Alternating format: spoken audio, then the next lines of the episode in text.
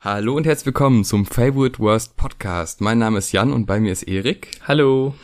Heute steht auf der Agenda das neue Album von Denzel Curry, Zoo.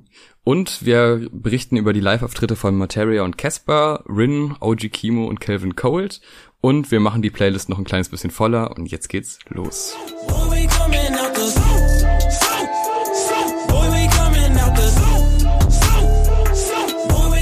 Ja, nicht mal ein Jahr ist es her, dass Tabu rausgekommen ist. Das letzte Denzel Curry Album war, glaube ich, dein Lieblingsalbum letztes Jahr in unserem Jahresrückblick. Genau. Und ähm, nicht mal ein Jahr ist schon eine relativ ne, kurze Zeit nach so einem großen Release und Tabu war ja noch sehr konzeptlastig mit seinen Teilen und hier die düstere Seite und die helle. Man könnte jetzt vermuten, dass äh, Zoo deutlich weniger Konzept und viel mehr aus der Hüfte geschossen ist, allein aufgrund der kurzen Zeit äh, seit dem letzten Album. Ist das denn auch so, lieber Jan? Leider ja. Ich würde Hm. sagen schon, ähm, was nicht heißt, dass das Album schlecht ist, was aber doch heißt, dass es nicht ganz so durchdacht ist wie das davor. Und ich finde, das größte Indiz dafür ist das Cover. Mhm. Weil mehr Standard äh, Hip-Hop geht eigentlich kaum. Äh, Denzel Curry steht da vor einem pff, alten Auto und äh, post ein bisschen rum. Mhm. Wenn man sich an das Tabu-Cover erinnert mit diesem, äh, mit diesem bemalten Gesicht, schwarz-weiß, das war noch, äh, ja, irgendwie noch ein bisschen aufregender und ein bisschen durchdachter. Aber ich wollte mich davon nicht abschrecken lassen, denn die Singles, die rauskamen, vor, bevor das Album gedroppt ist, waren ja Ricky und Speedboat. Und vor allem Ricky hat mich sehr begeistert. Ähm, Mhm. Ist dann auch direkt der zweite Song auf dem Album. Ein inhaltlich geht's da um, ähm, ich glaube, Vater und Mutter, die also allgemein geht's darum, um Ratschläge und Weisheiten, die man so mitbekommt. Mein Vater sagt das und das, meine Mutter sagt das und das. Was aber ganz witzig aufgenommen wird, weil die widersprechen sich teilweise so ein bisschen. Ja, Also das ist immer so quasi, es zeigt so ein bisschen, dass er das halt alles annimmt äh, und Ricky ist halt, glaube ich, der Vater, sagt dann das und das, aber im Endeffekt ist es halt, man muss so quasi seine eigenen Schlüsse daraus ziehen, was Sinn macht und was nicht, weil Mhm. beides kann nicht stimmen, sie widersprechen sich ein bisschen. Aber es finde ich ein ganz äh, gelungener Song, nicht nur was äh, den Inhalt angeht, sondern auch äh, was Tempo und Ohrwurmfaktor angeht. Mhm. Äh, Weil du schon das Cover erwähnt hast zum, zum Eingang, ähm, was das Cover auch ganz gut symbolisiert, obwohl es jetzt halt ne, relativ simpel gehalten ist, ist, dass das Album auch so eine Ode an seine Heimat Miami ist. Ähm, ja, weil es auch eine Referenz ist an, glaube ich, verschiedene Cover von irgendwelchen Miami-based Künstlern und so. Und deswegen ähm, ist es zwar relativ simpel, aber er zeigt schon so ein bisschen, ne, wo er herkommt, wo es ja auch größtenteils drum geht auf dem Album. Und auch so soundmäßig äh, klingt das Album jetzt nicht so wie Tabu, kann man sagen, oder? So insgesamt. Nee, überhaupt nicht. Also Tabu war ja generell sehr düster, ähm, sowohl soundmäßig als auch inhaltlich und auch sehr hart ähm, teilweise. Bei dem jetzigen Album Zoo ist es dann doch eher äh, alles nicht nur inhaltlich, sondern auch soundmäßig etwas fröhlicher. Ähm, was jetzt nicht heißt, dass es so, so gute Laune Musik ist. Ja, es ist komplett. kein Feel-Good Es ist- es Album, ist- ja. Genau, es ist halt doch noch Denzel Curry, aber für seine Verhältnisse halt relativ, relativ gut gelaunt, sag ich mal. Ähm, Ja. Es ist irgendwie, also ich bin noch nicht so ganz warm geworden damit, wobei ich viele Songs feier, aber es ist nicht dieses, ähm, dieses Gefühl, was ich bei Tabu hatte, wo ich dachte, okay, das ist ein, äh, ein Album, das trennt sich so krass ab von den, den ganzen Hip-Hop-Alben, die so rauskommen. Das ist so ein eigenständiges Ding, äh, sowas Besonderes. Das habe ich in dem Fall nicht, sondern das ist jetzt für mich gerade der aktueller Stand halt, wie gesagt, manchmal ändert Mhm. sich eine Meinung ja auch, aber wir haben es jetzt auch relativ oft durchgehört schon vorher. Und äh, ich habe gerade dieses Gefühl, es ist ein gutes Hip-Hop-Album, es sind ein paar Lieder drauf, die man auf jeden Fall hören kann, auch öfter und äh, durchaus sogar auch auf, äh, wenn man jetzt Rap-affine Freunde hat, mit denen zusammenhören kann, irgendwie laut, was jetzt bei Tabu nicht immer der Fall war. Ja. Äh, also es ist halt irgendwie so so ein lockeres Hip-Hop-Album und nicht mehr diese diese Tiefe, die Tabu hatte. Und ich finde auch diese, dieses Lockere kommt auch direkt so in den ersten paar Songs relativ gut raus. Also mit Sue und Ricky und Wish vor allem. Der glaube ich echt so ein bisschen der, ja doch so der, der sommerlichste ist. Oder zumindest hat der Beat so ein, verbreitet, verbreitet so eine Atmosphäre, die man ja häufig nicht so hat bei Denzel Curry. Und ich glaube auch wirklich so mit Ausnahme von ein paar Songs, beziehungsweise vor allem der letzte, der halt mega aggressiv und auf die Fresse ist und sehr verzerrt und alles, ist es doch relativ cleaner Sound, sag ich mal, durchgehend. Also es sind auch viele gesungene Hooks dabei. Ich finde, der zeigt halt auf jeden Fall seine Vielfältigkeit. Nicht so, dass es auf anderen Releases nicht so gewesen wäre, aber ich finde, hier sieht man so sehr gut den Gegensatz zwischen so, ne, sehr eher fröhlichen, gesungenen Hooks und aber auch dem absoluten Abfuck und Aggression. Und das, das hält sich hier so ein bisschen die Waage. Ja, das sehe ich äh, genauso. Ich finde gerade den, ich sag mal, von, von Zoo bis Speedboat ist ja so ein Teil, weil danach kommt der Interlude, äh, oder das Interlude. Und da würde ich sagen, sind sogar alle Songs ziemlich gut. Ja. Ähm, auch äh, teilweise auch gute Hooks. Das, also ich finde schon zum Beispiel das Intro mit Su finde ich sehr stark. Das hat so ein, äh, auch von der Stimmlage her hat das was, was ich von Denzel Curry jetzt noch nicht so oft gehört habe. Die Features gefallen mir in dem Part auch sehr gut, vor allem das Rick Ross Feature. Oh, das Rick Ross Feature ist heftig, ne? Ich habe ja, ja als ich das zum ersten Mal gehört habe, habe ich ja nicht so auf die Tracklist geachtet und auch nicht so, wer da drauf ist. Und als dann so das, das, das Maybach Music äh, Tag reinkommt und ich schon wusste, okay, oh mein Gott, es, es passiert. Ähm, und war dann halt super geflasht. Und ich muss auch sagen, Birds ist auch auf jeden Fall einer mein, eins meiner Highlights, weil allein dieser Beat ist so böse einfach. Ich glaube, ja, das ist wirklich. Der Einstieg ist auch super stark von Rick Ross. Also ja. das ist wirklich mega. Maybach music. Living on a limb and I'm blowing him. You see the limo and never know it's him. Auch direkt in diesem Flow drin, der halt so, also das ist ein klarer Unterschied zu Denzel Curry in dem Paar, äh, vom Stil her und das gefällt mir sehr gut, weil der Beat ist ja ziemlich gleich, aber es gibt ja durchaus Features, wo quasi vom Flow her sich nicht viel ändert. Das passiert ja leider auch oft im Rap, aber ja. in dem Fall sind es so zwei krasse Unterschiede, die aber doch gut zusammenpassen. Das gefällt ja. mir sehr, sehr gut. Ja, ich finde ähm, auf dem nächsten Song Automatic finde ich halt nur den äh, den Beat ein bisschen bisschen Standard, sage ich mal jetzt im Vergleich gerade jetzt so Birds ein Song vorher aber ich, es selbst bei einem, ich sag mal, mittelmäßigeren Beat eher, ähm, macht halt Denzel Curry wirklich immer noch viel draus. Also einfach so, wie er Flow-Passagen wechselt und was für Punchlines er bringt. Das ist irgendwie immer so selbst auf den Songs auf dem Album, die ich jetzt nicht so mag, wo Automatic, glaube ich, so einer der wenigen ist. Ähm, okay. Also, ne, kann ich trotzdem nicht sagen, das ist ein schlechter Song oder der ist irgendwie handwerklich schlecht gemacht oder schlecht gerappt. Deswegen, ähm, ja, gibt's halt nicht so, ne, fällt man nicht so tief, finde ich, auf dem Album. Deswegen kann man das schon gut durchhören, aber es ist halt nicht so, mhm. nicht so eine Konzeptwucht irgendwie. Das stimmt. Äh, ich finde, wo wir gerade bei Betonungen und so weiter waren, ja. I Wish, dieser Part, wo er am Ende der Line immer hochgeht mit der Stimme.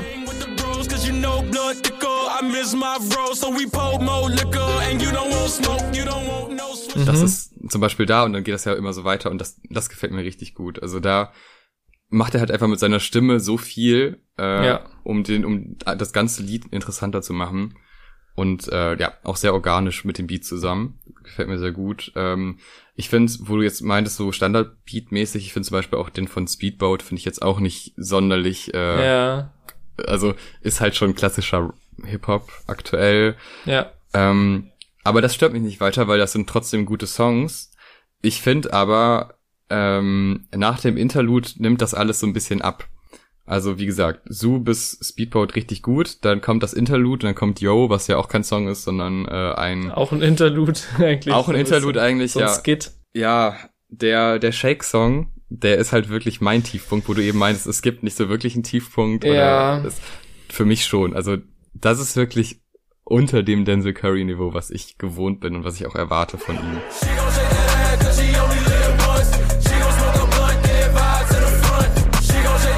Ja. Weil dieses ist also sehr plumper Inhalt, so es geht um Partys und um Frauen, die ja. Arsch wackeln und es ist so es ist irgendwie so, der das passt alles nicht zu Denzel Curry, das ist alles so total plump und total ja. ähm, ja, irgendwie total ich weiß es gar nicht beschreiben. Es ist halt einfach so ein richtiger Standard-Rap-Song von so Rappern, die ich normalerweise nicht hören würde. Ähm, also wenn ich jetzt nichts anderes kennen würde und ich kenne nur das Lied, dann würde ich sagen, er ist ein komischer, komischer Rapper, der mich nicht interessiert. Meinst, wenn das jetzt der erste Song wäre, den du von Denzel Curry mitbekommen Ja, würdest? genau. Wenn das jetzt so, wenn jetzt einer sagt, ey, es gibt ja durchaus so äh, so Künstler, die dann gerade mit solchen Liedern Erfolg haben und wo das dann ja. gezeigt wird. Und dann würde ich sagen, ja, ist das denn für, das gibt's das schon tausendmal und braucht keiner. Äh, da war ich ein bisschen enttäuscht, muss ich ehrlich sagen, bei dem Song. Ja, ich glaube, das ist halt einfach, ähm, ich find's halt lustig, als du, weil du gesagt hast, dass es nicht so ein typischer Denzel Curry Song ist. Ich meine gelesen zu haben in irgendeiner, in irgendeiner Review zum Album, dass er für den Song als einzigen auf dem Album äh, Hilfe gebraucht hat, ein bisschen beim Schreiben, weil er, weil es halt wahrscheinlich wirklich nicht so, ne, ich glaube, sehr komplexe Sachen gehen ihm da vielleicht leichter von der Hand als so eigentlich sehr simple Sachen. Das finde ich ganz mhm. lustig, aber ich weiß nicht, ich habe das jetzt einfach auch als so eine, ne, so eine ähm, Down South Hip-Hop Reminiszenz gesehen, einfach so ein, so ein, so ein Ass-Shaking-Song zu machen und mit auf das Album zu packen, weil man schon so eine, schon so eine Ode an seine Herkunft und seine, ne, seine Hip-Hop-Wurzeln macht. Er sagt ja auf einem Song, wir wurden quasi großgezogen mit äh, 3-6 Mafia und Wu-Tang und Dipset und allem. Und das kommt so ein bisschen zusammen auf dem Album, weshalb es jetzt bis auf die Ausnahmen jetzt nicht so generische Trap-Beats sind, sage ich mal. Aber, aber ja, der, der, der Shake-Song ist jetzt auch nicht mein, mein Favorite. Aber ich glaube, das ist halt auch nicht unsere Lebenswirklichkeit, deswegen. Äh ja, aber es ist es doch bei amerikanischem Hip-Hop nie, oder? Ja, das also, stimmt schon. Wir in Deutschland, wir, wir können ja da ein bisschen mit Bestaunen rübergucken, was da so abgeht und hört sich dann an, was irgendwie so ein Kendrick Lamar zu erzählen hat, aber wir leben halt nicht in dieser Realität. Ja. Ähm, aber ist das, also ist das ja im Endeffekt einfach nur ein Partysong also ist das denn so? Das ist auch nicht meine Realität. Partys sind nicht meine Realität. Ja, aber ich war ja auch schon auf Partys und auch da würde ich sagen, What? ist das nicht, äh, nicht wirklich was, was ich, also ich kann da trotzdem nicht Hören zu relaten. Ja. ja, auch das nicht. Also es ist einfach, es, ich, vielleicht ist aber auch genau das das Ding, dass, ähm, also es ist natürlich äh, auf seine Wurzeln, äh, auf seine Wurzeln bezogen, das ganze Album und das ist auch ja. voll okay. Aber ich finde, Tabu war auch auf seine Wurzeln bezogen, aber halt irgendwie auf andere und auf, auf äh, diese Metal-Einflüsse, diese persönlichen Geschichten oder wie er damit umgeht. Ja. Und das war aber, er hat daraus quasi was eigenes geschaffen. Und in, auf dem Album hat er teilweise was eigenes geschaffen, mhm. aber es ist dann doch sehr nah am Rest vom Rap dran. Und das ja. ist, das ist quasi so ein, fast schon ein Schritt zurück, der nicht notwendig gewesen ist, weil man weiß, dass er viel viel mehr Eigeneinfluss in seine Werke bringen kann, wenn er möchte. Ja, ich glaube halt. Finde ich ein bisschen unnötig. Ich glaube, das ist einfach so ein quasi wie so ein Urlaub, den er sich jetzt nach diesem, also ich glaube halt so ein Album wie Tabu zu schreiben, ist halt wirklich, äh, ne, da, da macht man sich ganz schön kaputt, so psychisch und reagiert natürlich auch viel ab, aber ich glaube, das ist halt wirklich einfach wie so eine, äh, wie so ein Trip nach Hause einfach nochmal und sich ähm, nicht so einen Kopf machen und ich glaube, deswegen sind da auch so Songs drauf und äh, wie gesagt, ist jetzt nicht mein Lieblingssong, aber ich verstehe halt, dass er drauf ist und warum der drauf ist. Und der scheint ja auch bei vielen Leuten gut anzukommen, also nicht bei mir, aber ja. Genau, bei mir auch nicht, aber wir sind halt einfach nicht die Zielgruppe.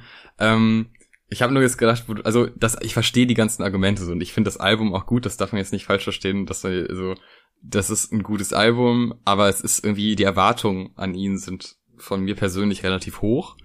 Und mhm. ähm, wenn ich das jetzt mit, es ist doof, immer alles mit Kendrick Lamar zu vergleichen, aber äh, er spielt schon in meiner persönlichen Ansicht, äh, ist er schon so in den meinen Top-Rappern, von was die Erwartungen angeht. Und ich habe ja. von Kendrick Lamar jetzt kein äh, Zwischenalbum bekommen. Also es fühlt sich an wie so ein Zwischenalbum. Das ist so, letztes Jahr ja. kam Tabu, das war das, das Album, was äh, viel Aussage hat und dann ein Jahr später kommt sowas mit ein bisschen Spaßtracks und äh, ein paar Bangern drauf, weil Banger kann der einfach gut schreiben. Ja. Ähm, und dann kommt danach wieder ein richtiges Album so. Das äh, habe ich jetzt bei, bei Kendrick und so noch nicht gehabt, dass ich da das Gefühl ja. hatte, oh, es kommt was dazwischen. Und es ist einfach, also ich sehe nicht wirklich die Relevanz für das Album jetzt. Es hätte mich jetzt nicht gestört, wenn er noch ein Jahr gewartet hätte und dann wieder mit sowas wie Tabu um die Ecke kommt. Ja, aber vielleicht hat er einfach Bock gehabt, so mal so ein bisschen loslassen und ein paar Banger rauszuhauen. ist doch auch okay. Da muss ja, es halt, also ich, da musst du es nicht hören. Dann hör doch noch mal Tabu. Das mache ich ja auch.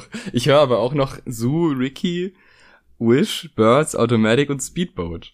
Die sind ja auch alle wunderbar. Es ist ja, wie gesagt, es ist nur eine an meinen Erwartungen gemessen eine Enttäuschung, aber es ist kein schlechtes Album. Ja. So würde ich zusammenfassen. Ja. Ja, sollen wir da irgendwie noch in die Tiefe gehen irgendwo oder ist das vielleicht gar nicht so notwendig bei den Songs? Mm, was ich noch, äh, welche Stelle ich noch sehr interessant fand auf Speedboat. Ähm, mhm. Also ich finde auch, dass der Beat halt relativ gewöhnlich ist, gerade so für aktuelle Hip-Hop-Gefilde, aber er macht halt äh, gerade mit dieser Hook und mit dieser Bridge dahin, macht er halt nochmal so melodisch richtig was krasses, weil er auch auf dem Song gerade so auf den, auf den Tod von X eingeht. Und diese, ja, was ist denn das, so eine, so eine Pre-Hook, diese mit dem,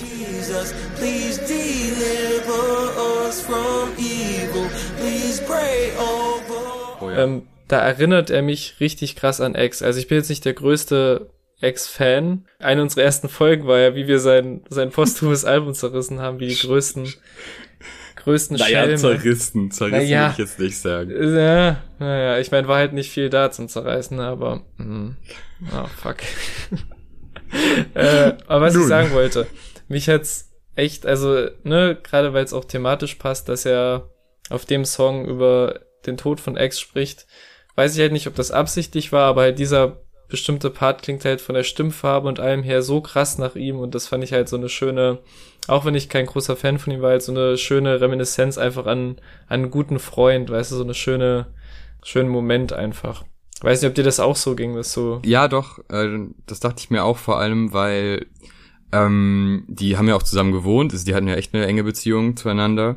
Und ähm, das, diese Dämonen-Evil-Thematik, die passt ja auf beide. Also die genau kommen ja beide aus einer sehr schweren Vergangenheit und ich glaube, das ist schon eine Anspielung auf XXX, aber auch ähm, passt, kann man auch durchaus, also kann er auch durchaus auf sich selber beziehen, ja. was dann so eine ganz gute Mixtur ist. Aber ich fand äh, quasi diese Rest in Peace Ansagen an äh, verschiedenste Künstler auch durchaus sehr gut. Gerade bei so einem Album, wo es viel um Einflüsse geht, finde ich das eigentlich ganz nett, dass man da noch Leute erwähnt, die verstorben sind. Passt ja auch zu dem Bild, wo er herkommt. Da geht's ja dann auch ein bisschen um Polizeigewalt und so weiter und mhm. äh, um Gangs und so. Das Übliche eigentlich, was auf solchen Alben behandelt wird. Äh, und da passt das halt einfach sehr gut rein. Ja. Ähm, er hatte, glaube ich, jetzt, ähm, nachdem das Album rausgekommen ist, getwittert so, ey, ciao Leute, jetzt reicht es mal mit Musik und wir sehen uns wieder in zwei bis drei Jahren, wenn ich mit was komplett Neuem um die Ecke komme. So, genauso in dem Wortlaut auf Deutsch hat er es getwittert. Mhm. Ähm, ich, ich weiß nicht, also ich könnte mir vorstellen, weil natürlich jetzt auch sehr prominent dieses äh, Rage Against the Machine Cover auf YouTube rauskam von ihm. Also ich könnte mir vorstellen, dass er wirklich so ein komplettes Gitarrenalbum macht. Wäre das so für dich eine Sache, wo du sagen würdest, hätte ich Bock drauf? Ja, bin ja ein Freund von experimentellen Alben. Äh, Finde ich ja generell durchaus gut. Wieso nicht? Also wieso sollte der nicht, äh, also dass die Einflüsse daher kommen, weiß man ja, dass er die Stimme dafür hat, weiß man auch. Und wenn er das mit Hip-Hop verbindet, was jetzt auch nicht das erste Mal wäre, also selbst Rage Against the Machine hat ja schon Hip-Hop-Passagen drin gehabt. Ähm, aber das fände ich total sinnvoll, wieso nicht? Ja, also ich, ich könnte mir halt vorstellen, dass es in die Richtung geht, wenn er meint, ne, er kommt mit was komplett anderem zurück. Ich glaube jetzt nicht, dass er ein, ein Country-Album macht oder ein das könnte nochmal, ich weiß nicht. Aber wo du es nochmal mit der, mit der Stimme erwähnst, ich musste halt wirklich bei ein paar Songs bei Genius nachgucken, ob er wirklich diesen Part auch singt. Das ging mir halt relativ oder ab und zu schon mal so auf dem Album, dass er gerade auch in einem Part irgendwie switcht oder in einer Hook. Und ich so dachte, okay, ist das jetzt das Feature? ist gar nichts angegeben. Man muss dann echt nochmal sicher gehen manchmal. Das ist halt wirklich krass, äh, was er mit seiner Stimme alles machen kann. Das stimmt, hat er nochmal bestätigt. Ähm, ich finde jetzt nur, wo du sagst, dass er zwei bis drei Jahre nichts mehr machen will, ist, also, uns dann mit Su. Du bist unzufrieden mit Su? Ich bin zufrieden, wenn das, also ganz ehrlich, wenn die ersten sechs Songs so peu à peu als Singles kommen würden. Einfach mal so, mal einen Song raushauen. Alles klar, oder als EP. Aber das zieht sich am Ende wirklich in Songarten rein, die ich überhaupt nicht feier und äh, gerade nachdem ich Tabu jetzt ein Jahr lang so hochgehalten habe, nach dem Motto, boah Leute, das ist es, das ist die ja. neue Art Hip-Hop, die, ähm, die, der bringt was Neues, der traut sich was. Hm. Und wenn dann, wenn ich jetzt höre, dass er zwei bis drei Jahre nichts mehr rausbringt und das ist dann der Abschluss, dann hätte der auch einfach, ja, wie gesagt, ein paar Ja. Singles noch raushauen können und äh, gut ist. Aber ey, jeder Künstler wie er will, ist das dann halt nur meine Meinung dazu, Ja, wie ich es haben möchte so. so wer weiß, wie es dann wird. Am Ende freestylt er wieder in vier Monaten Album hin, was aber auch konzeptionell dann krass ist. Wer weiß das schon. genau. Er kommt ja zurück wie UFO äh, und Mhm. einfach mit dem gleichen Sound wie vorher, äh, fünf Monate später oder so. Ja. Geht ja auch. So, ich weiß aber, dass wir auf Konzerten waren. Hm. Und zwar äh, auch Hip-Hop-lastig. Willst du anfangen mit Materia und Casper? Erzähl mal, wie war's? Ja, ich war in Hannover auf dem ersten der großen Open Airs von Materia und Casper, die ja auch im letzten Jahr ein Album zusammen rausgebracht haben und jetzt im Sommer das groß zelebrieren und ihre beiden Karrieren und in, ich glaube, fünf oder vier großen Open Air Shows überall in Deutschland und die erste war jetzt in Hannover. Und ich muss vorab sagen, es ist wirklich das erste, also es sind jetzt natürlich zwei Acts, aber halt so das erste Solo-Konzert von dieser Größe, auf dem ich war, halt jetzt Festivals und sowas ausgenommen, weil es sind halt sonst Künstler irgendwie, gerade in Deutschland geht das halt nur für richtig große Leute irgendwie so. Also ich war jetzt noch nie auf dem Udo Lindenberg Konzert oder so, wo man vielleicht so Dimensionen erreicht. Das waren, glaube ich, 22.000 Leute sollen da gewesen sein und das war halt erstmal schon, schon heftig. Und man muss sagen, all die Tickets waren ein bisschen teurer, aber ich habe halt wirklich das Gefühl, die haben super viel Kohle auf jeden Fall in die Show gesteckt und auch in die Produktion der Show. Und auch wenn ich ein bisschen mh, bei den älteren Sachen von Casper mittlerweile raus bin und bei Materia auch, ähm, waren wirklich immer mal wieder so Gänsehautmomente dabei, wo, wo mich auch so XOXO-Sachen, die jetzt vielleicht schon ein bisschen zurückliegen, äh, auf jeden Fall gecatcht haben, weil einfach, wenn so viele tausende Leute so auf einem Ort sind und alle so Bock haben, weil ich stand halt relativ weit hinten und man hat's ja manchmal auf Konzerten oder mir geht's so, vielleicht bin ich einfach krank, dass ich mir immer denke, okay, hat der Künstler gerade Spaß? Und, und dann steht man manchmal ein bisschen weiter hinten und guckt sich um und sieht so Leute mit Handys dastehen, die irgendwie ne, gerade Snake spielen oder was die jungen Leute mit ihren Smartphones alles können. ähm, und da habe ich mich halt wirklich umgeguckt und jeder von der ersten bis zur letzten Reihe hatte Bock auf die beiden und wirklich bis in die letzten Reihen irgendwie Leute, die hinten auf irgendwelchen Treppen standen, haben bei jedem Scheiß mitgemacht und auch von, von richtig jungen Kids, die da Bock drauf haben, bis so, ne, zu Leuten in unserem Alter, die absolut steil gegangen sind bei den Turn-Up-Sachen, bis zu irgendwelchen Muttis, die so, die, die XOXO-Banger mitgerappt haben und auch, also ne, null zynisch oder so, sondern alle hatten einfach Bock und das fand ich, fand ich super geil. Und sie hatten halt auf der Bühne äh, so eine, ich nenne es mal Kanye West Schräge aufgebaut, die, glaube ich, Casper in ähnlicher Form schon auf der letzten Tour hatte, wo ich auch tausendprozentig sicher bin, dass er das wollte, dass sie das haben. Und halt so drei riesige Bildschirme, so zwei links und rechts, so ein bisschen schräg und ein großer hinten. Und so das war halt visuell schon krass, wenn dann so ein, irgendwie so ein Song wie Auf und Davon oder irgend sowas so leicht melancholisches und großes, so sie haben ja häufig über den Begriff Stadion-Rap und sowas geredet in ihrer Karriere. Halt einfach so große Songs und dann kommt jemand so runtergerannt über so eine Schräge und hüpft da so drauf rum und mit so visuellen Lava und Reizen von links und rechts, das war schon krass. Und es war jetzt nicht mehr so, dass ich sagen würde, okay, Pyro-Show oder sowas war krass, wie jetzt vor ein paar Tagen hat die in Hannover jetzt auch äh, Kiss ihre Abschiedstour gespielt. Da spielt es, glaube ich, mehr eine Rolle. Ähm, sondern es war einfach ohne so krasse Effekte oder sowas, ohne krasse Pyro-Effekte, einfach eine krasse Show. Und halt, ich hatte auch das Gefühl, dass sie musikalisch sich Mühe gegeben haben. Also es gab Coverversionen, wo Songs auf Instrumentals von The Prodigy gerappt wurden oder auf ein Walker Flucker Flame Beat. Es gab auch einen Sicko Mode Remix, wo quasi auf die auf die Anfangsstellen, auf den ersten großen Break von Sicko Mode äh, gerappt wurde. Und das sind halt so Sachen, wo ich jetzt, also ne, nicht jede Zwölfjährige, die da war und auch nicht jede 42-Jährige wusste, okay, krass, das ist jetzt ein Walker Flucker Flame Instrumental.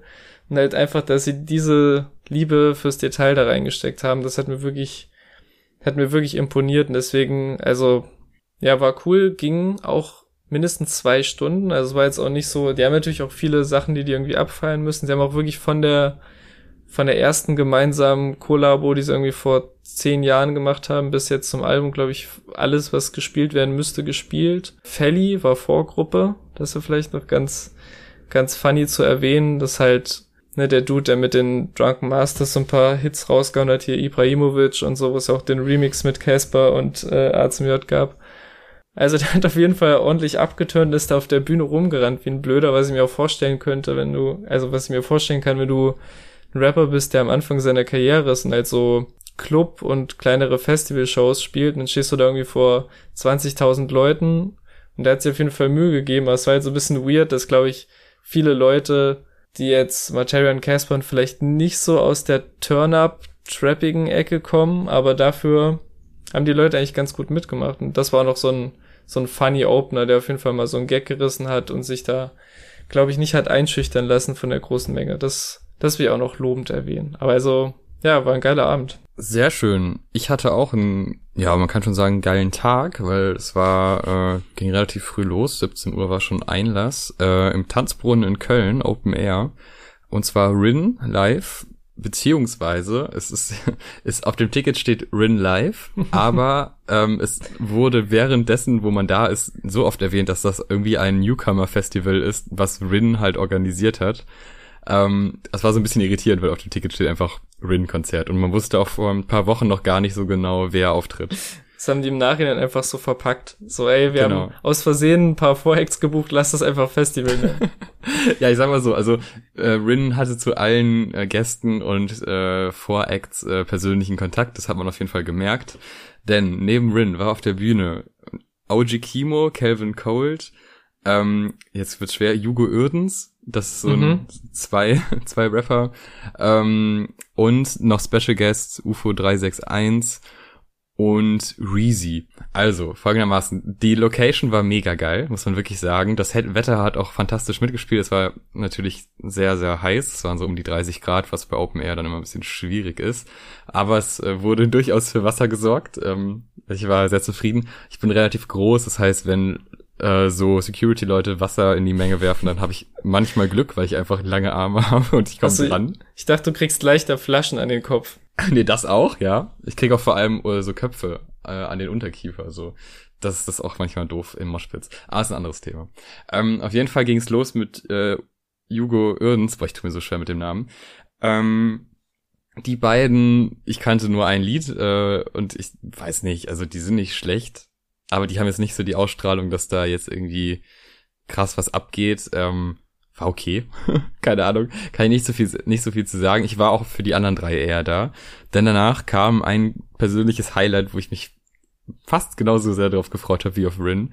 OG Kimo. Ähm, also der Arme hatte eine, eine Schutzweste an und bei 30 Grad war das äh, durchaus warm, glaube ich. Ähm, Aber safe. Ja, sicher, ja, man weiß ja nie, ne? Bei den ganzen, ich sag mal so, der Altersschnitt war so zwischen so 16 bis 20 auf dem Konzert. Also die sind alles trapped, ey. Genau, klar. Ähm, das hat man auf jeden Fall auch gemerkt. Ähm, nee, also ich glaube, er war jetzt noch nicht so wirklich bekannt da. Man hat oft so, bevor der auf die Bühne kam, so gehört, ja, Ojikimo, nichts von gehört.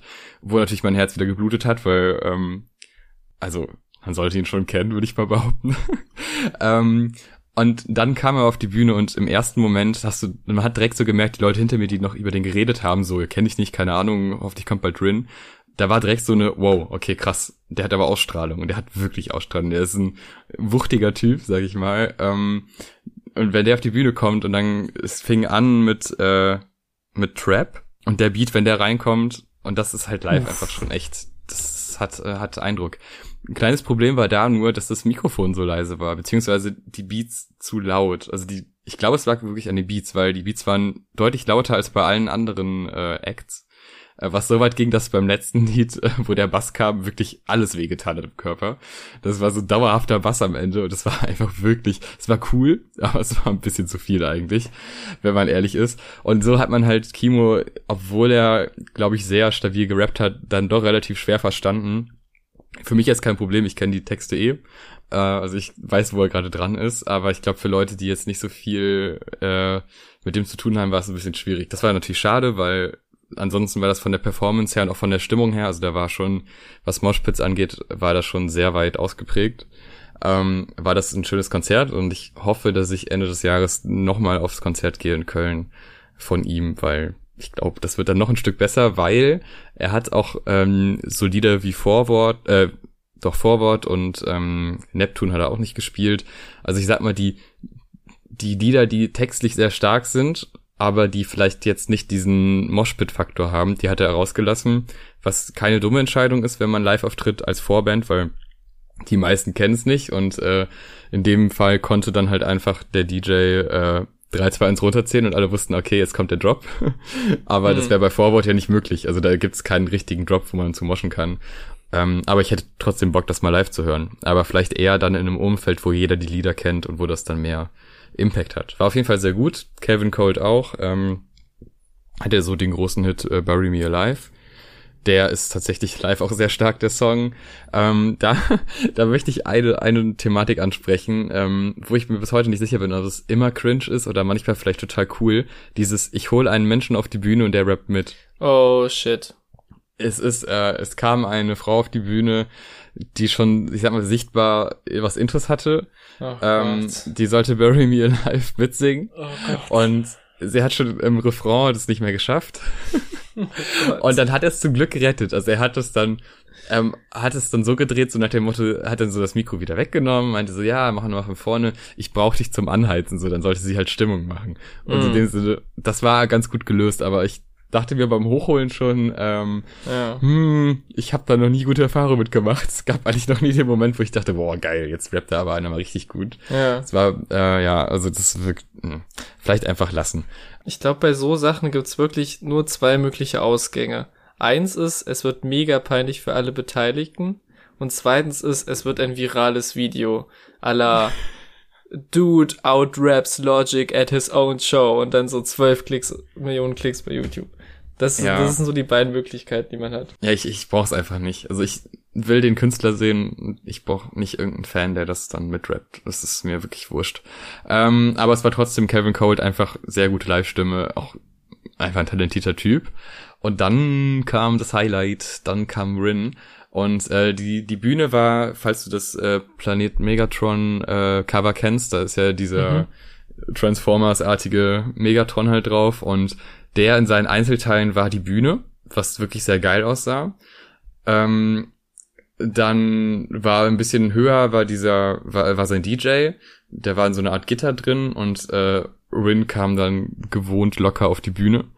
Ähm, das Gute bei Rin ist, also das ist einfach ein, ein fantast, also der hat fantastische Lieder für live. Also der hat immer die richtigen Drops, er hat teilweise Lieder, die ein einziger Moshpit sind. Das ist Wahnsinn. Ähm, und ab dem ersten Beat an war die Stimmung so unglaublich gut, dass auch glaub, also ich glaube, es ist ja manchmal dieses, wow, ihr seid die beste Crowd, hey, super. Ja. Aber ich, dieses Mal habe ich ihm wirklich abgenommen, weil ich habe seinen Splash-Auftritt auch schon gesehen, der auch schon gut war, aber die Energie, die da war an dem Abend, das war ist Wahnsinn, das war wirklich nicht vergleichbar. Also es gab einfach keinen Ausweg aus dem Moshpits. Also, der, die, also ich war im vorderen, im vorderen Drittel, der war auch abgetrennt. Und das war ein einziger Moshpit und alle sind rumgesprungen. Und die, die jetzt nicht wirklich so aggressiv moschen, die waren trotzdem irgendwie am Springen und am Mitmachen. Und es war also stimmungsmäßig fantastisch. Die Songauswahl war auch sehr, sehr gut. Da war eigentlich von allem was dabei. Ähm, es ist natürlich auch krass, dass jetzt zu einem Konzert, wo eigentlich kein neues Album rauskam. Mhm. Das letzte war, also Planet Megatron war letztes Jahr. Äh, und dass es dann trotzdem erstens ausverkauft ist und zweitens, oder fast ausverkauft, weiß ich nicht, ob es noch Restkarten gab, aber es war sehr, sehr voll. Ähm, und halt, dass es dann, also irgendwie hat, das Album hat noch gefehlt, um so ein komplettes Set zu machen, was wirklich sinnig ist. Also durch diese Lieder wie Every Rex und Need for Speed wurde das ganze Set nochmal so aufgewertet, mhm. ähm, dass es wirklich keine Pausen gab, außer vielleicht die zwei, drei ähm, melancholischen, traurigen, ich will, dass du mich brauchst Songs mhm. in der Mitte, wo man sich, wo man happy ist, so weil mal nicht springen, ein bisschen ausruhen, ja. äh, ist auch ganz gut. Ich, ja, die waren so hin, es war so ein kleiner Block, quasi die Lieder, so drei Songs hintereinander, war völlig okay. Ähm, aber äh, was auch richtig schön war, dass der die Special Guests ähm, in sein Set integriert hat. Also Reezy kam dann für zwei bis drei Lieder auf die Bühne, hat auch einen neuen Song gespielt. Ähm, Und später kam dann Ufer auf die Bühne mit dem, mit dem unnötigsten Gegenstand, den er mit auf die Bühne gebracht hat. Er hat nämlich extra für diesen Auftritt ein Jetski! Es wurde extra deswegen eine Pause gemacht und dann wurde zwei Minuten lang dieses Jetski auf die Bühne gebracht. Ach, ein, ein echtes Jetski. Ein echtes, ja. Ein, ein funktionsfähiges, echtes Jetski. Wir haben sogar gesehen, wie das mit dem Auto hingefahren wurde, hinten auf so einem Aufhäng äh, Anhänger. Ähm, und das stand dann halt einfach in der Ecke. Es Was? wurde jetzt nicht ein, es wurde nicht eingebunden in die Show oder so. Es stand da einfach rum. Ähm, ja, so ist es. Und UFO hat dann drei Songs performt. Einmal natürlich Next, äh, zusammen mit Rin was hm. ein wirklich sehr, sehr guter Song ist. Ähm, Gerade der Rin-Part ist einfach unglaublich gut.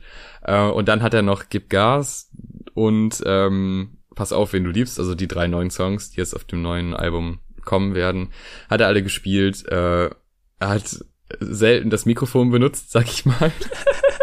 er hat eher darauf äh, bestanden, dass alle anderen singen und auch Rin teilweise.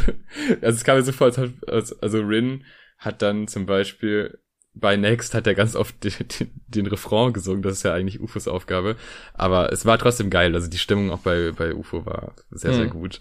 Ähm, und man muss sagen, also es wurde auch auf der Wen so energiemäßig so, oh, äh, das ist Wahnsinn, wie er gerade abgeht und dann, das, das hat sich gegenseitig hochgeschaukelt. Und das war halt wirklich so. Es war nicht nur so gesagt, sondern äh, er musste jetzt auch nicht animieren oder so, sondern die Leute haben auf die Songs reagiert und hatten Bock drauf und Rin hat dementsprechend dann nochmal mehr Energie reingegeben und es war ein, ein wirklich sehr, sehr gelungenes Konzert.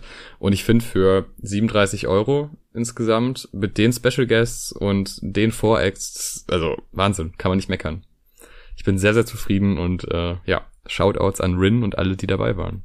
So, ähm, das haben wir unsere Konzerte abgehakt, aber nach den Konzerten ist vor der Playlist. Mm. Äh, deshalb jetzt die Playlist. Das wird die beste Playlist der Welt.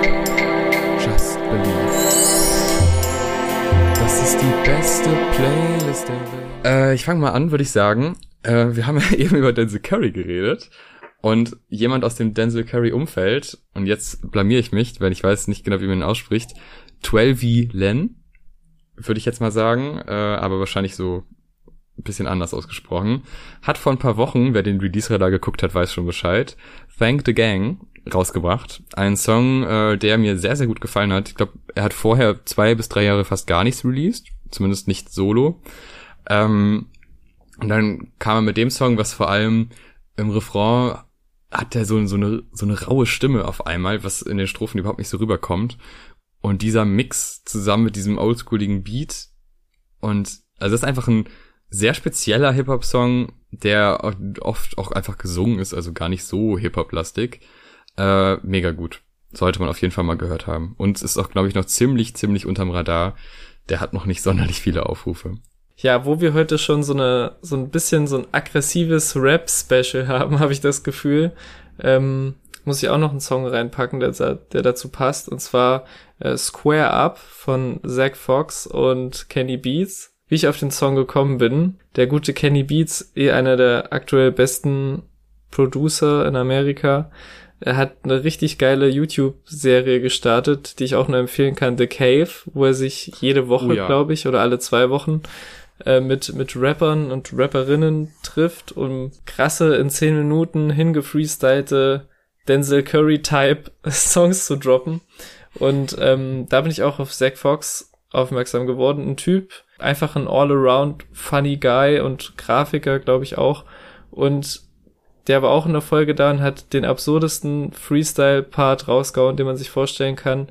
Kann ich nur empfehlen, das abzuchecken. Und dann bin ich da so ein bisschen mal in die Vergangenheit gereist und die haben auch, glaube ich, schon letztes Jahr, beziehungsweise Anfang des Jahres kam das Video, ein Song zusammen rausgehauen und das ist äh, Square Up. Und das ist eine, wie soll ich sagen, eine Ode an den Faustkampf der Menschen darauf verweist, wenn sie Konflikte miteinander austragen, doch bitte auf Waffen und Co. zu verzichten, sondern sich einfach gepflegt zu treffen und die Fresse einzuhauen. Und ja, das ist doch ein gelungenes Ende für diese aggressive Rap-Special-Folge. Genau, haut euch mal schön gegenseitig auf die Fresse, wenn ihr Konflikte habt und äh, dann hören wir uns nächste Folge entweder im Krankenhaus oder bei euch zu Hause im Bett oder wo auch immer Naja. Nee, das ist natürlich Spaß. Nein, das äh, ist Quatsch. Friede überall Genau. und Rap ist böse. Gewalt ist keine Lösung, aber Genau. wenn man es rauslassen muss, dann bitte zu einem der Songs in unserer Playlist, die wir heute reingepackt haben und nicht an anderen Menschen. Das ist ein ausdrücklicher Hinweis, der zu befolgen gilt. Danke. In dem Sinne, bis zum nächsten Mal. Tschüss. Tschüssi.